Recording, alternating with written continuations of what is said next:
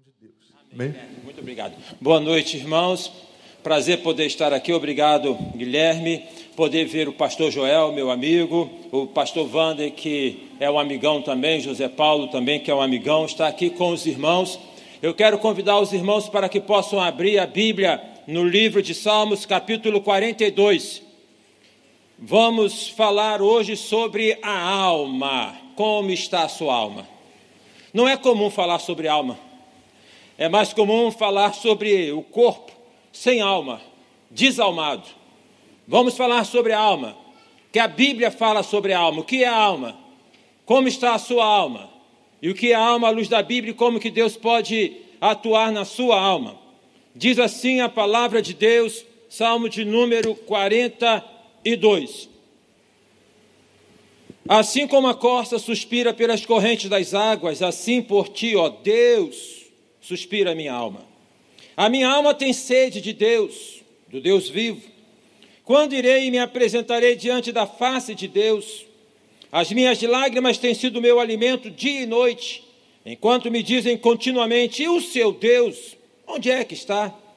Lembro-me destas coisas e dentro de mim se derrama a minha alma, de como eu passava com a multidão de povo e os guiava em procissão à casa de Deus, entre gritos de alegria e louvor, multidão em festa.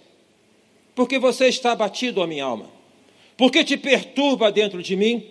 Espere em Deus, pois ainda o louvarei. A Ele, meu auxílio e meu Deus. Sinto abatida dentro de mim a minha alma. Lembro-me, portanto, de ti nas terras do Jordão, no Hermão e no Monte Mizar. Um abismo chama outro abismo. Aos ruídos das tuas cachoeiras, todas as tuas ondas e vagas passaram sobre mim. Contudo, o Senhor durante o dia me concede a sua misericórdia, e de noite está comigo o seu cântico, uma oração ao Deus da minha vida. Pergunto a Deus, minha rocha, por que te esquecetes de mim? Por que de andar eu lamentando sob a opressão dos meus inimigos? Os meus ossos se esmigalham quando os meus adversários me insultam, perguntando sem parar: Ah, e o seu Deus onde está? Porque está abatida, ó minha alma, e porque te perturba dentro de mim? Espere em Deus, pois ainda o louvarei, a Ele, meu auxílio e o meu Deus. Que Deus abençoe a leitura da sua palavra. Observou quantas vezes aqui o salmista fala sobre alma? Observou que ele repete aqui várias vezes até a, a, a expressão de uma interrogação da alma dele, porque a alma tem que ser interrogada. A alma tem que ser interrogada. Não falamos muito sobre a alma, falamos sobre o corpo. Em geral, quando nós encontramos uma pessoa amiga, e sabemos que ela, por exemplo, tem lá uma dificuldade, um problema de coração, perguntamos: e aí o coração como é que está? Como é que está o coração? Ou então, se a gente sabe que aquela pessoa tem um problema de pressão, a gente fala assim: e aí a pressão 8 por 12? E aí como é que está a sua pressão? Mas dificilmente, eu pelo menos não me recordo da última vez que alguém chegou para mim e perguntou: Ailton, como está a sua alma? De igual modo, também eu tenho dificuldade de me lembrar da última vez que eu tenha perguntado para alguém como a alma dela estava, como está a sua alma. A expressão alma, a palavra alma aparece várias vezes na Bíblia, não é por falta dela estar presente. Ela pode não estar presente no nosso vocabulário, mas ela aparece, aparece várias vezes na Bíblia. Por exemplo, no Salmo 103 fala assim: Bendiga ao Senhor a minha alma Bendiga ao Senhor todo o meu ser. Então ali está a expressão do salmista. Também encontramos em Mateus capítulo 10, versículo 23, não tenha medo dos que matam o corpo, mas não podem matar a alma. É possível matar o corpo e a alma permanecer viva. Antes tenho medo daquele que pode destruir tanto a alma como o corpo no inferno. Palavras de Jesus, Mateus capítulo 10, versículo 28. Também tem outras, outra palavra, expressão do Senhor Jesus: por que adiantará o homem ganhar o mundo inteiro e perder a sua alma? Então é possível, entre aspas, ganhar o mundo inteiro, na expressão aqui do contexto, é de um homem que tinha alguns armazéns e ele então quer ter maior lucro, ele derruba os armazéns que tem, constrói armazéns maiores ainda, e agora ele fala para ele, para si mesmo: alma, come, bebe e regala-te. A gente pensa assim que ah, o tempo passa e que nós somos modernos, contemporâneos, pós-modernos. O homem é homem em tudo quanto é tempo. O homem é homem em qualquer tempo. Em qualquer circunstância, o homem ele tem que lidar com o seu vazio, tem que lidar com a sua existência, tem que lidar com a sua alma, tem que saber lidar com a sua ambição.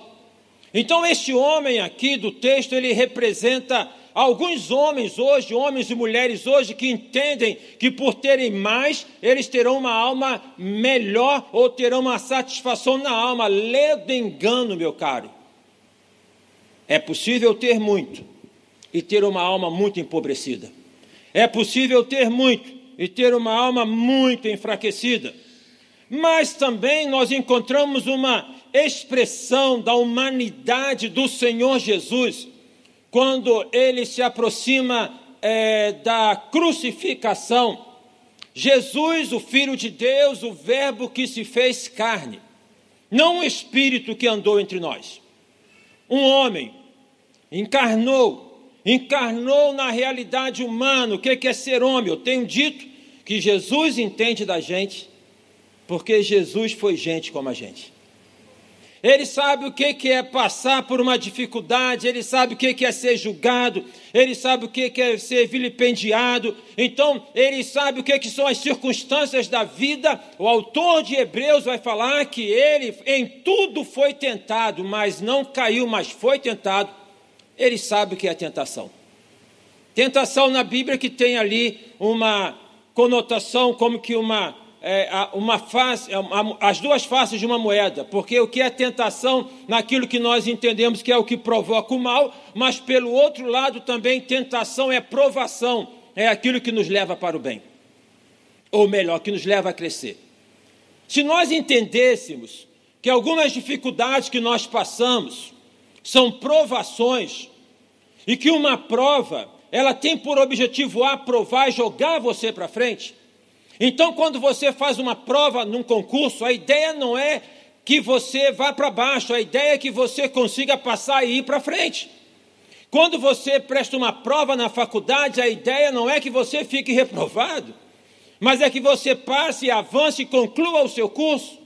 Se nós soubéssemos que as provações que nós enfrentamos na vida, no plano espiritual, elas têm a condição de nos promoverem, de nos colocarem para que possamos avançar, nós não pediríamos tanto a Deus para nos livrar das provações, mas pediríamos a Deus a condição e a capacidade para poder espremer a provação, como se espreme uma laranja para tirar o caldo que ela tem, todo o caldo. Eu quero aprender com essa situação. Eu quero aprender com esta aprovação. Eu não pedi, eu não escolhi, eu não provoquei, veio sobre a minha vida, veio sobre mim, então agora que veio, eu creio que Deus tem um objetivo, eu creio que Deus tem um, um propósito, eu quero aprender com esta situação. Nenhum atleta se torna um atleta olímpico sem que ele condicione o seu corpo. Nenhum atleta alcança o condicionamento do corpo sem que tenha no corpo algumas dores por poder ter este condicionamento. Talvez tenhamos alguns atletas aqui de verdade, alguns que amam e gostam de praticar e sabem bem disso. Hoje, por exemplo, eu cheguei da igreja, eu tenho um hobby que é andar de bicicleta. Então eu trabalho muito. Eu cheguei da igreja, aí eu falei assim: eu vou andar de bicicleta. Aí peguei lá a minha bicicleta e fui dar uma volta. Né? Andei lá um pouquinho. Mas já foi um pouquinho suficiente para poder deixar as minhas pernas um pouco endurecidas e poder mostrar que eu não estou em forma. Mas para poder dizer então também que eu posso melhorar. Não há como poder crescer sem ter um certo tipo de sofrimento. O nascimento ele vem a partir de um sofrimento, que é um sofrimento da mãe, que é um sofrimento da criança. A criança sofre para nascer. Ela está num ambiente controlado, ela está num ambiente com iluminação controlada, com respiração controlada, com alimentação controlada, está tudo controlado. Só tem um problema: é pequeno para ela. Ela quer espaço, ela quer mais. E por ela querer mais, ter mais espaço, ela tem que sair daquele ambiente. E ela não, é, é, na verdade, não é nem mesmo alguma coisa que ela escolha sair, ela é empurrada para sair, ela fala, sai, é uma força que coloca, sai. Há um sofrimento, e há um sofrimento por parte da mãe quando está para poder dar à luz. No entanto, quando a mãe dar à luz, ela vem a dar à luz ao filho ou à filha, Assim que este bebê é colocado em seus braços, ela esquece de todo e qualquer sofrimento. Na vida, nós crescemos a partir daquilo que nos aperta. Na vida, nós crescemos a partir daquilo que nos faz sofrer. Ninguém cresce no salão de festa e nem por isso vamos deixar a festa de lado. Ninguém cresce num ambiente em que esteja ali tão somente as gargalhadas, nem por isso vamos deixar de sorrir. Crescemos no aperto, crescemos na marra, crescemos que somos empurrados às circunstâncias para que possamos crescer. Faz parte, inclusive, na pediatria, quando se tem a criança no seu desenvolvimento e ela começa a se queixar com os pais que tem uma dorzinha aqui, uma dorzinha ali, às vezes, em muitas ocasiões, levada a criança ao pediatra, então o pediatra fala: é dor do crescimento. Se você está sentindo uma dor, uma dor da alma, você está tendo uma oportunidade de poder crescer. Crescer no sentido de ser melhor, melhor como pessoa, melhor no lidar com você mesmo, porque não tem como lidar com as pessoas. Na verdade, é até complicado lidar com Deus se você não sabe lidar bem com você. Este texto, então, ele fala da alma. Antes de a gente poder fazer algumas considerações sobre o texto, vamos pensar o que, que vem a ser a alma. Definir os termos é importante. A palavra alma lá no grego é psique e tem um sentido que pode até significar borboleta. Em casa tem um jardim e a gente fica às vezes feliz. A minha esposa, ela tem assim uma característica meio riponga, né? E ela fala assim: ah, borboleta. Ah, que linda a borboleta.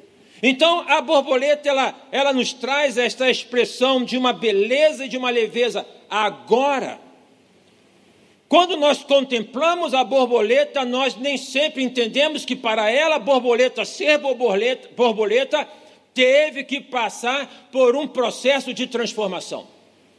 Ela ficou por algum tempo em um casulo, ela ficou apertada em um casulo e ela teve que sair por si só do casulo. Ela teve que romper aquele casulo para poder contemplar a beleza da vida que dentro do casulo ela não poderia contemplar. Na música popular fala assim: há muita vida lá fora. E às vezes nós achamos que só tem vida no espaçozinho nosso, que é nosso, né? que nós até falamos pretensiosamente que é nosso. Mas também tem o um sentido ainda no grego de sopro, soprar Psique é a palavra que aparece, por exemplo, quando Jesus falou é, que o homem é, deveria temer em perder a sua, a sua vida, a sua alma, é a palavra é psique. Muitas vezes no Novo Testamento, quando, a palavra, quando aparece a palavra vida, na verdade no grego a palavra é psique, e psique nos remete à alma, e alma nos remete à vida. A alma ela tem uma, no, no, no hebraico é nefesh. Nefesh é a palavra que significa originalmente goela, garganta, abismo. Então, neste sentido, a nossa alma, a sua alma, ela pode ser comparada a uma profundeza infinda, a, comparada a um mar onde não tem como ter a dimensão da profundidade desse mar. Esta perspectiva da alma profunda, ela aparece quando, por vezes, vivemos o sentimento chamado sentimento de angústia, e nós colocamos a mão no peito, e a gente fala assim: eu estou sentindo um aperto no peito, e às vezes fala assim: é lá no fundo, é lá no fundo da alma. É no fundo da minha alma, é um, é um choro que vem do fundo da alma. Também tem a expressão que as pessoas falam assim: eu vou te falar uma verdade do fundo da alma. É complicado, porque a alma não tem fundo. Então, falar uma verdade do fundo da alma já pode ser falar uma mentira, porque a alma não tem fundo. É de uma perspectiva é, bem maior. Agostinho ele vai colocar que ele gostaria de ter tão somente conhecimento sobre duas coisas, só duas coisas, só básicas, bem básicas. Ele gostaria de aprender e conhecer Deus e a alma, somente isso. Nada de física, matemática, nada disso, só Deus e alma. É possível conhecer Deus? É possível poder conhecer a alma? A alma é aquilo que, portanto, nos move na vida, nos coloca na vida, a alma é que nos leva à vida para podermos seguir em frente, para caminhar. A alma tem a ver com o fôlego da vida, o Espírito Santo que está dentro de cada um de nós.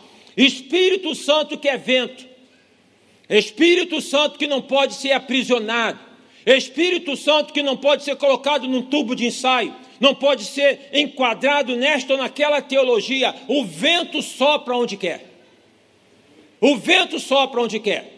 Nesta perspectiva, o Espírito Santo está em nós, habita em nós, é o fôlego que nos alimenta, é o fôlego que nos movimenta, e é o Espírito Santo no momento da prova, onde a alma está abatida, em que ele fala: caminha mais um pouco, anda mais um pouco, confia mais um pouco, avance mais um pouco.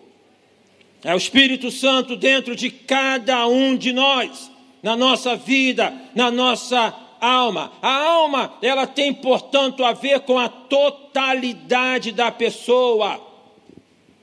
E aí talvez nós precisássemos, ah, eu penso que precisamos de uma teologia que valorize mais a alma.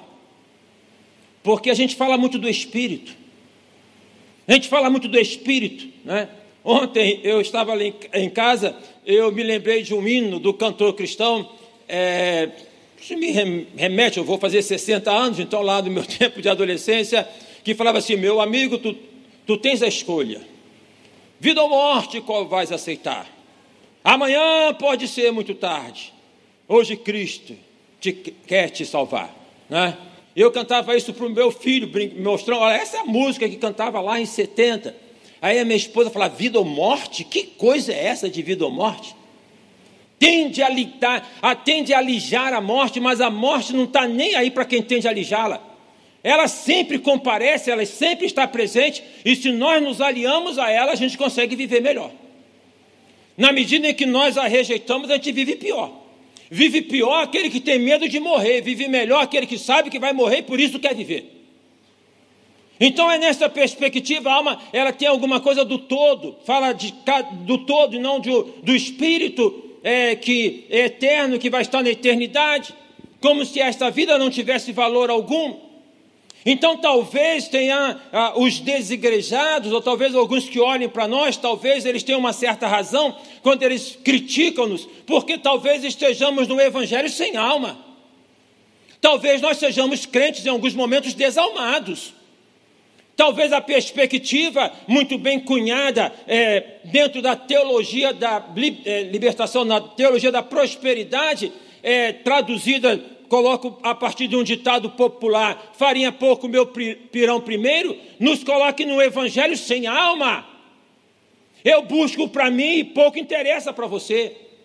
Eu quero para mim, pouco interessa para o meu vizinho. Eu quero para mim, pouco interessa para quem está do meu lado. Eu busco para mim, é vacina para mim, pega para mim, arruma para mim. Para os outros não tem nada. Este é um evangelho desalmado. Evangelho que não contempla o outro, evangelho que não olha para o outro, evangelho que não sente o outro, evangelho que não chora com o outro, evangelho que não se alegra com o outro, é evangelho sem alma. E evangelho sem alma não é evangelho. Evangelho só é evangelho quando ele tem alma. A perspectiva, então, que já está dada no Velho Testamento, que o que Deus espera de cada um de nós é o corpo com uma alma e não um corpo sem alma. No texto do profeta Ezequiel, quando Deus fala para Ezequiel, vá aquele vale de ossos secos e profetiza sobre eles, e para que possam se unir aqueles ossos, aqueles músculos, aqueles nervos. E quando tudo ali estava em forma, mas sem alma, sem vida, Deus fala: sopra, sopra. Então a alma que tornou aqueles cadáveres em seres vivos, é a alma que nos torna vivos. É a alma que dá beleza na nossa vida. E a alma não tem idade. Que tem idade é o corpo. A alma não tem idade. A alma não pode ser dita, ah, porque a minha alma tem, eu vou fazer 60 anos, a minha alma não. A minha alma pode ser muito mais nova do que o meu corpo. O meu corpo tem artrite, a minha alma, louvado seja Deus, não tem. Então nós podemos ter uma idade avançada e uma alma nova, mas também pode ser um cara novo com uma, com uma alma envelhecida, infelizmente. Tem. E os índices, apontam que a depressão tem afetado, infelizmente, um pouco mais os jovens do que os adultos. Estranho isso, mas é alguma coisa que é por aí. Salmo 42 é uma. É, é, é, ele, o Salmo 42 e o Salmo 43, eles estão praticamente juntos. E é o salmo que é da ordem onde o salmista, ao interrogar pela, pela, ah, para a sua alma, para poder interrogar a sua alma, ele revela o estado da alma, que é um estado depressivo. Está claro aqui, colocado no livro, neste salmo, os sintomas depressivos. É um cara que não consegue dormir, é um cara que chora a noite toda, é um cara que tem angústia, é um cara que está aborrecido com as pessoas, é um cara que está muito negativo. Ele fala: as tuas ondas e vagas, quem não está bem vai só filtrar o que não está bem. E a gente tem que tomar cuidado com isso, porque uma maneira de capturar e de manipular é fazer com que você só veja o que não está bom. Na medida em que só vê o que não está bom, então você está na dimensão do medo, eu estou na dimensão do medo. E se eu e você estamos na dimensão do medo, é mais fácil eu poder aceitar qualquer palavra que diga, eu vou te ajudar no teu medo. É nessa arapuca que as meninas lindas e bonitas caem de alguns caras safados. Quando eles olham e contemplam lá a, a, a, a, a, debilidade, a fraqueza e fala, eu vou te ajudar, mas na verdade é aproveitar. Mas também acontece o inverso. As meninas também, às vezes, com os rapazes bonitos também, com os homens, com as mulheres, com o homem de uma maneira em geral. Então é importante que nós possamos entender esse esquema é, que há e que, se nós não entendermos, ele só piora a situação. 70% do livro de Salmos, 70% dos salmos são salmos de lamento. São salmos de lamento. Eu fiquei pensando, só Deus para escutar tanto lamento. Só Deus para escutar tanto lamento. Se nós, se nós observarmos as músicas que nós cantamos, e cantamos músicas lindas, eu aprecio a Igreja do Recreio por vários aspectos e pelo louvor lindo, parabéns aos irmãos, mas em alguns casos que tem por aí, são músicas que só colocam numa perspectiva onde não tem alma, só tem vitória. Não tem alma, não tem tristeza, não tem dor, não tem aperto. Então, esse evangelho que tira o aperto é um evangelho sem alma. Porque se ele tira o aperto, o cara que está com aperto, ele vai falar: Meu Deus, eu não sou crente. Eu não estou conseguindo chegar nesse nível. Eu não estou compreendendo, não estou, não estou entendendo o que está em falta dentro de mim. É fácil de podermos compreender isso quando, por exemplo, é, quando eu falo aqui como está a sua alma. E se você pergunta para alguém, ou se alguém pergunta para você, por exemplo, como é que você está? Nem sempre esta pergunta, como é que você está, significa que aquela pessoa que está perguntando como é que você está, quer te ouvir. Já prestou atenção nisso? Como é que você está? E você começa a falar e fala assim: não, está tudo bem, então tá, depois conversa. Ah, não, depois vamos. Como é que você está? Perguntou para para ouvir. Então não pergunta. Como é que você está? E aí então a pessoa começa a falar e não tem aquela capacidade para poder ouvir, porque uma coisa complicada é ouvir uma pessoa que está com a alma batida. Ouvir uma pessoa que está com a alma batida. E se os irmãos aceitam uma, uma dica, coloquei lá para a igreja hoje, a igreja hoje deveria adotar como símbolo uma grande orelha, porque nós estamos no mundo com um montão de gente que está precisando falar e de gente para poder escutar. Se tem tantas famílias enlutadas no Brasil, e tem, tem muita gente precisando falar. Não somente, não somente é, é, é, uma maneira estranha de poder falar, mas a questão não é o aspecto da perda no, no, sentido físico, mas quantas pessoas perderam seus entes queridos, em que esse ente querido lá na relação não estava muito bem. Então o, homem faleceu, a mulher faleceu, é, depois de uma briga, depois de uma discussão, depois de uma coisa mal resolvida, e o cara agora vai ter que lidar com isso. Ele vai ter que lidar com isso, vai ter que elaborar isso aí.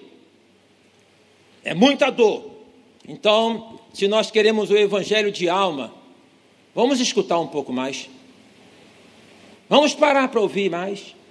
Daquela escuta que não se apresenta na medida que fala, agora eu vou falar para você, eu vou dizer para você. Daquela escuta que só escuta e tá bom. Eu sempre atendi muitas pessoas no ministério, já vou caminhando para 33 anos de ministério. Também veredei na psicologia, onde a gente, a gente ouve pessoas e existem ocasiões, algumas, não foi nenhuma nem duas, em que a pessoa vai me procurar, ela fala, fala, fala, fala, fala, fala, fala, fala, fala. Aí depois de falar uma hora, mais ou menos ou mais, aí eu falo assim, então tá bom, vamos orar. Falo nada. Aí depois eu encontro a pessoa e falo assim, o senhor me ajudou muito. O que o senhor falou para mim foi muito importante. Mas, mas eu não falei nada. Eu só deixei um espaço para que ela pudesse falar. Então é, é, é, uma perspectiva de que quando nós permitimos o outro falar, ele já vai elaborando as coisas na mente dele, ele já vai se reorganizando. Deus é aquele que nos escuta, gente. 70% dos salmos, salmos de lamento, é porque Deus é aquele, se você quer falar, pode falar que eu vou te escutar. Eu tenho todo o tempo do mundo, eu sou o tempo do mundo. Eu vou te escutar, pode abrir teu coração, pode falar, pode falar, pode falar, pode falar, pode falar. No livro de Jó, é, encontramos o relato nos dois primeiros capítulos do sofrimento de Jó, iniciando, e a ação dos amigos de Jó no primeiro momento, que foi uma ação muito pertinente, porque diz o texto bíblico que eles vieram e eles ficaram ao lado de Jó sem falar nada. Estragaram quando começaram a falar. Estragaram quando começaram a falar. Agora, eh, estragaram quando começaram a falar, porque a fala do sofrimento de Jó, e aí a fala de alguém que está com a alma batida, para poder ouvir, você tem que estar tá preparado. Porque se você não estiver preparado, você vai começar a querer fazer como os amigos de Jó falaram, tem que confiar mais em Deus. Imagina num momento como este, pessoas perderam o ente querido e fala assim: não chora não. Confia em Deus, mas ó, cadê a lógica não chorar e confiar? Se o próprio Jesus chorou? Cadê a lógica disso? E outra coisa, é, tenha fé, mas cadê a lógica eu poder viver na situação da vida, ter alguém que está internado, ter alguém que está. Não, qual é a lógica disso? Não há lógica bíblica. O que há é uma lógica interessante. Eu estava até vindo para cá pensando o seguinte: que a modernidade é fundada por Descartes, o filósofo. E Descartes ele tem a máxima que é penso, logo existe. Então é aquilo que se tem da lógica cartesiana, uma coisa ou outra coisa, bem, é o início da modernidade. E eu fiquei pensando o seguinte: há um cartesianismo espiritual, esquisito isso, né? Porque ou é dessa coisa ou é daquela, ou é assim ou é assado, é uma coisa ou é outra, não pode ser mais do que isso. Não tem espaço para poder ser mais do que isso. Observe também que no livro de Jó, do capítulo 2 ao capítulo 38, é o que acontece aqui quando, quando o salmista fala que perturba a minha alma dentro de tudo isso ainda mais é aquelas coisas que é aquelas pessoas que dizem onde está o teu Deus? Onde está o teu Deus é falar, cadê a tua fé, cara? Você não confia não? Você pega a Bíblia para ir na igreja, você não sai da igreja, você faz isso agora, cadê a tua fé? Isso é terrível, isso é complicado, é pior do que xingar. Então ali a, a, a questão é Jó ouvindo aqueles amigos: onde é que está Deus? Cadê Deus? Cadê Deus? Cadê Deus? Cadê ele? Onde é que ele está? Onde é que está Deus? Onde é que está Deus no meio do sofrimento? Onde é que estava Deus na ocasião do nazismo? Onde é que estava Deus no 11 de setembro? Onde é que está Deus? Cadê? Cadê? Cadê? Cadê Deus? Cadê Deus? Onde é que está Deus? Deus não tem problema se você pergunta onde é que Ele está, porque Ele está. Quando você pergunta onde Ele está, Ele está pertinho de você, quase esbarrando em você, ou você se esbarrando nele. A gente pode falar assim.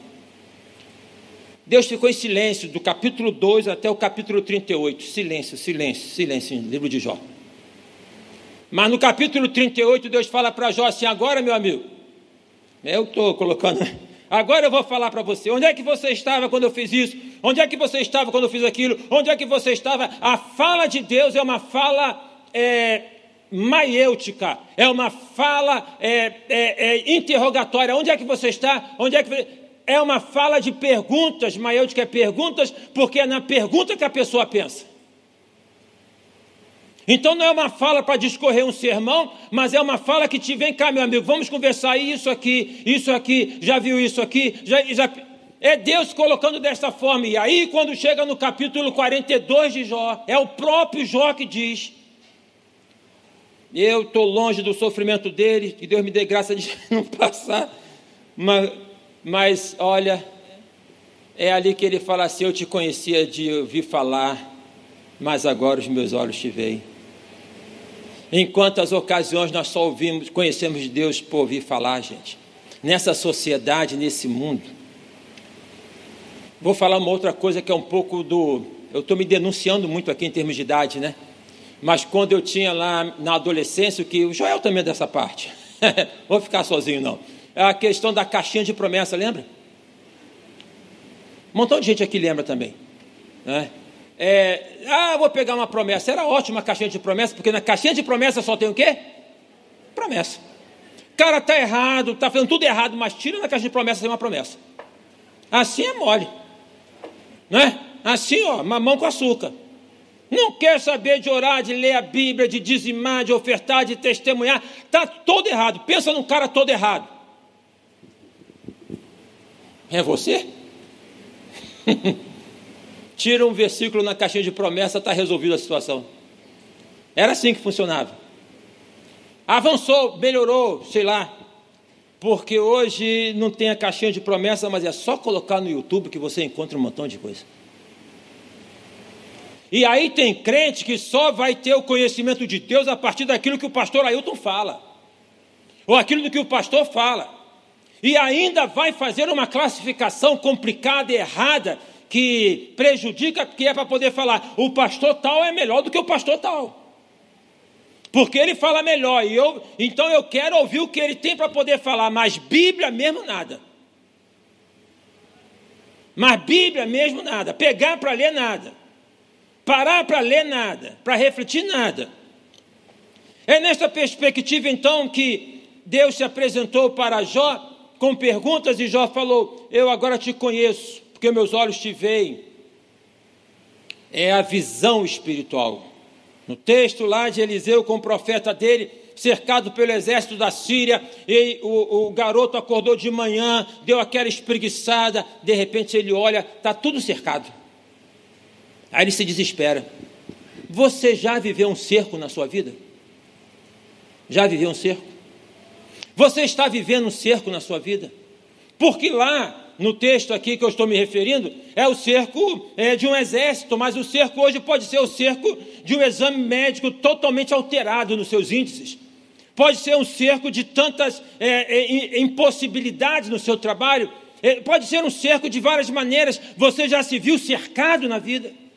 Você já está, você está se vendo cercado na vida. Você olha para um lado e não vê solução. Você olha para o outro e não vê solução. Você olha para o outro e não vê solução. Você olha para trás e não vê solução. Você está cercado. Você já se viu cercado na vida. O jovem se desesperou. E aí então, o profeta, ele apavorado, acorda o profeta. Profeta, calma. Calma, meu filho. Olha só maiores que estão conosco do que os que estão com eles. Aí o profeta fala: Senhor, abra os olhos para que ele possa ver. Gente, está perto da gente. Mas tem que olhar com olhar espiritual, está entendendo? Está pertinho da gente, mas tem que ter um outro tipo de olhar. Sabe aquele negócio de ponto de vista? Ocasião, eu fui pescar com meu pai lá em Maricá, estava lá eu, na barra de Maricá, e a pessoa que estava nos acompanhando falou: Está vendo aquilo lá na frente? Tem duas, duas montanhas lá, duas ilhas lá mas uma daquelas é miragem. No bater do sol, uma daquelas é miragem. Você, se mudar para cá, você vai observar que só tem uma. Olha, a questão é ponto de vista. E o ponto de vista que nós temos que ver os problemas, e o ponto de vista que nós temos que ver as dificuldades, o ponto de vista é o ponto da cruz, é o ponto do túmulo vazio. É o ponto de Paulo em Romanos capítulo 8, quando fala: se Deus é por nós, quem será contra nós? Aquele que nem mesmo a seu próprio filho poupou, antes, como não nos dará também com ele todas as coisas? É Davi, ou Davi, provavelmente não é Davi, é, aqui este salmo é de Corá, mas é, é, falando da depressão. Depressão é mal que acomete, sempre acometeu o homem, sempre acometeu. E é uma doença que tem acometido muitas pessoas e ainda mais neste momento. A depressão pode ser definida como sendo uma doença da alma. Como tratar, portanto, deste, deste mal, desta doença da alma? É interrogando a própria alma. Por que estás abatido, ó minha alma? Por que te perguntas dentro de mim? Interrogar não é acusar. Interrogar não é falar, mas eu sou burro porque eu fiz isso. Interrogar não é dizer por que eu fui idiota para fazer dessa maneira. Interrogar é você poder mergulhar na profundeza do seu ser, para poder então buscar lá é, este conhecimento que não é autoconhecimento, que não é conhecimento produzido por você só, é o mergulhar acompanhado de Deus, acompanhado do Espírito Santo de Deus, onde você começa a poder ver questões em você, áreas da sua vida que precisam ser vistas, que precisam ser tratadas, traumas que têm que ser superados, é onde você começa a mudar o seu ponto de vista. Por que estás abatido, ó minha alma? Por que te perturbas dentro de mim? A segunda coisa que o salmista aqui coloca para podermos neste processo, que foi o processo dele para poder lidar com o tratamento da alma, além de perguntar, é esperar. Espere em Deus. Esperar é uma palavra bonita, mas quando você está num consultório e o seu nome não é chamado, você fica cansado. Você briga. Eu me lembro que eu estava no banco, Ontem conversava com meu gerro sobre isso, que, que meu gerro é bancário e falou que às vezes tem algumas pessoas que armam alguns barracos no banco. Né? Eu já fui uma pessoa assim, já fiz isso. Eu estava no banco, o banco lotado, lotado, isso antes da pandemia, bem antes. E a lei fala que é 20 minutos na fila, né? Já estava 40 minutos. Aí eu vi um lugarzinho lá, estava até mais bonitinho realmente, mais ajeitadinho. Eu fui lá e sentei. Aí a atendente veio e falou assim para mim: você não pode ficar sentado aí não. Eu, ué, por quê? Porque é só para gente especial. Mas gente especial assim, ó. Não é gente especial que tem dificuldade. Aí eu falei assim: não, mas eu sou especial. Não, você não pode ficar na arma, não vou sair daqui não. Eu já estou aqui há 40 minutos, vocês têm que me atender em 20 minutos. Vocês não me atendem em 20 minutos e agora vem falar que eu nem sentar posso? Aí ela pegou e foi chamar o gerente. Aí o gerente veio, não, mas o senhor, aqui é só para quem tem um cartão Prime, pós-Prime, exponencial Prime, né? Eu, eu tenho cartão, meu amigo, tira dinheiro como dele tira também. Ele tira mais, eu tiro mesmo, mas tira o mesmo jeito. Ah, mas o senhor, tá bom. Aí foi o momento que eu falei do barraco, né? Ah, eu não posso ficar sentado, não? Tá bom. Aí eu cheguei, banco cheio, falei, pessoal, atenção. Vocês estão vendo aquele número ali, 0800? Vamos todos nós agora ligarmos para o 0800 e vamos denunciar essa agência. Porque tem que estar em 20 minutos e eles estão atendendo a gente mais de uma hora aqui. Aí o gerente vem, mas meu senhor vem cá, o que, que o senhor quer? esperar é fácil de falar, mas quando você está ali para poder esperar, você não tem paciência. Porque esperar é uma, é, é, é, é uma palavra, é um verbo que ele está muito ligado a resignar. Ah, espera, fica assim, resignado. Ah, espera, fica assim. Ah, oh Deus, espera. Eu gosto da, do, do verbo esperar ligado e associado ao verbo esperançar. É esperar de esperançar. O esperar, tão somente esperar, é, é, aquele do você poder se encolher. Agora, o esperar do esperançar, é, pode até ficar parado, mas é você poder ver que vai melhorar, é você poder ver que vai resolver. Esperar do esperançar. Então, para poder vencer o abatimento da alma, para poder vencer essa deprê que às vezes a, a jola a, vem alojar na alma, é preciso esperar do verbo esperançar. Do verbo esperançar. Espere em Deus. Deus nunca chega atrasado. Muito embora aparentemente na ressurreição de Lázaro ele tenha chegado, mas nós conhecemos o final da história. É esperado o verbo esperançar. O verbo esperançar te coloca para frente e fala: está ruim agora, mas vai melhorar amanhã. Está difícil agora, mas vai ficar melhor. Lembra da prova? Eu estou sendo treinado, eu estou sendo né, é, trabalhado, vai melhorar. A gente não pode abater, a gente não pode entregar, a gente precisa esperar. Esperar do verbo esperançar. Que roga a alma, porque estás abatido, ó minha alma, espera em Deus, e diz, e diz, pois ainda louvarei. Pois ainda louvarei. Aqui a perspectiva do salmista na, na, nessa, nessa dimensão onde ele está no presente, ele olha para o futuro e olhando para o futuro ele vê que já vem a, a solução. Ele fala: então não vou esperar chegar lá para poder começar a adorar, eu vou adorar a partir de agora. Que bom que nós estamos reunidos e que você está adorando, adore ao Senhor, louve ao Senhor, glorifique ao Senhor. Não é que o louvor cura, não é que a música é musicoterapia, é, é, não é nada disso, é a questão da música enquanto louvor de adoração, em quem você crê, em quem você confia. Tudo determina na sua vida, tudo muda na sua vida a partir do ponto que você diz em quem você crê, em quem você confia, em quem você crê, em quem você confia. O profeta Isaías fala: pode a mãe deixar o filho que amamenta? E já naquele tempo, algumas mães deixavam, por isso ele diz: mesmo que isso aconteça, eu nunca deixarei vocês. Vamos louvar o Senhor. Vamos glorificar o nome de Deus. Vamos exaltar este Deus que não está parado. Vamos exaltar esse Deus que não está refém da história. Vamos exaltar esse Deus que não tem nada a ver com o Deus do Olimpo, do, os deuses do Olimpo que contemplavam o que acontecia na terra e não fazia nada. Vamos adorar esse Deus que está agindo. Vamos adorar esse Deus que está trabalhando. Jesus falou: Meu pai trabalha até agora e eu trabalho também. Vamos adorar este Deus que é o Senhor da história. Vamos adorar este Deus que um dia vai voltar. Jesus Cristo vai voltar nas nuvens para buscar a sua igreja. Vamos adorar ao Senhor. A visão de Apocalipse, Senhor, quem são aqueles com vestes brancas, com palmas nas mãos, cantando? Esses são os que vieram de uma grande tribulação e branquearam as vestes é, no sangue do Cordeiro. Então, a forma de nós podermos superar o abatimento da alma, é poder, é adorando ao Senhor. É Paulo e Silas na prisão em Filipos. Eles estavam presos, quem sabe ali acorrentados, quem sabe ali depois de umas chibatadas, e meia-noite, no que significa meia-noite. Do simbolismo que é a meia-noite, que é igual a qualquer coisa. Mas a meia-noite tem um caráter, é meia-noite.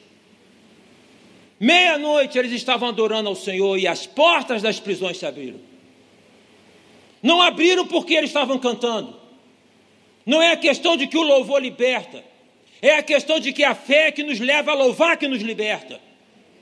A fé que nos leva a glorificar o nome do Senhor que nos liberta. E eu quero te convidar nesta noite aos irmãos, a vocês que estão aqui, a você que está em casa, a que abra o teu coração, contemple a tua realidade, a, a, fale da tua amargura, não fuja da, do, do teu sofrimento, mas olhe para frente e comece a louvar o nome do Senhor.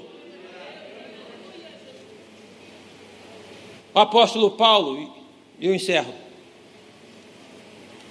ele fala: Não andeis ansiosos por coisa alguma, antes dos vossos pedidos sejam conhecidos diante de Deus, com orações, com súplicas e com ações de graças. ansiedade é o sentimento que olha para amanhã e fala o seguinte: está ruim. Se está ruim, eu vou começar a me preparar a partir de hoje. E se você, olhando para amanhã, fala que está ruim, você começa a se preparar a partir de hoje, o teu hoje já está perdido. Já perdeu, porque está preocupado com amanhã, já perdeu. Ele não vai voltar mais. E o amanhã não está certo. E aí então, ninguém consegue viver sem sentir ansiedade, medo, abatimento. É só ler a Bíblia, ler o livro de Salmos. Isso não existe. Não existe. Ah, eu sou crente. É crente, mas sente, não é cadeira, não é mesa. Não, isso não existe. Ah, mas você confia em Deus? Eu confio em Deus, mas o próprio Jesus falou: Deus meu, Deus meu, porque não me desamparaste? Não é questão de tampar sentimento, de jogar para baixo, é questão de admitir. Eu gosto da Bíblia, eu gosto de Salmos, e nós gostamos por isso, porque no livro de Salmos o salmista rasga o coração. E aí então, Paulo fala: não andeis ansiosos. Como? Como? Como? Ore suplique e agradeça. Mas não chegou ainda, não tem problema. Você compra pela internet? Todos nós temos comprado muito pela internet. Não chega? Na maioria das vezes não chega? Hum. Deus não vai chegar? Deus não vai mandar a resposta? Deus não vai dar a solução? Feche seus olhos, vamos orar ao Senhor.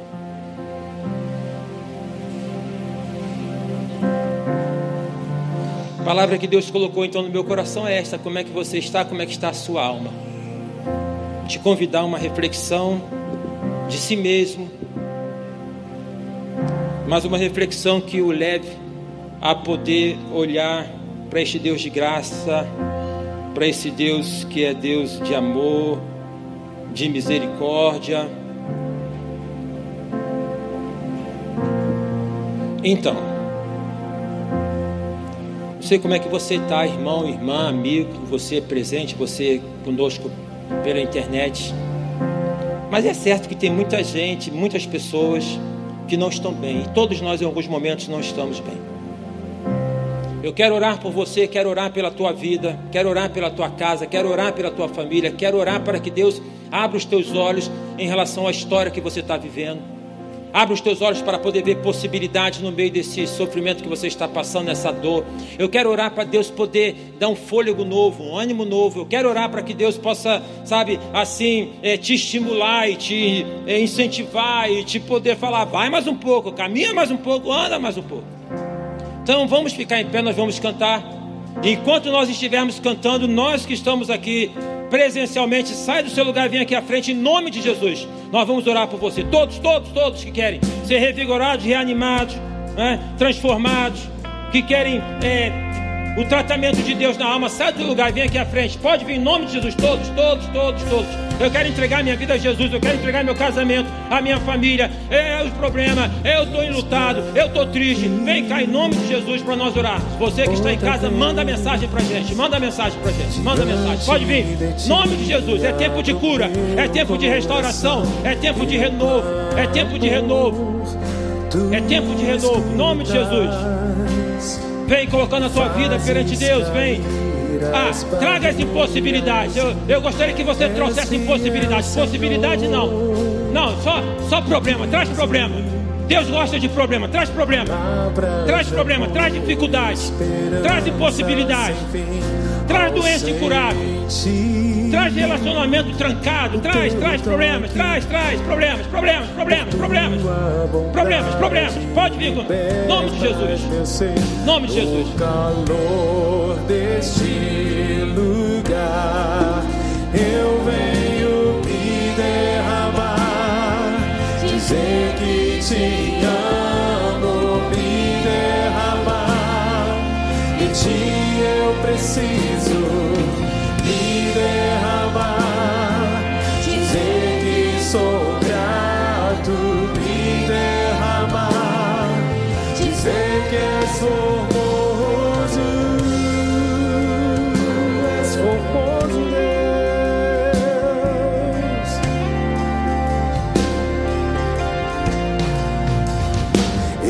aqui outra vez diante de ti.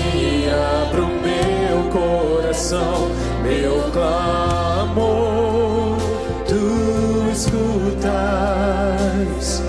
e fazes cair as barreiras em mim. És fiel, Senhor,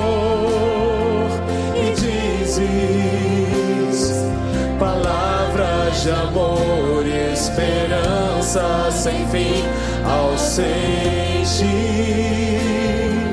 o teu toque. Por tua bondade libertas meu ser no calor desse lugar.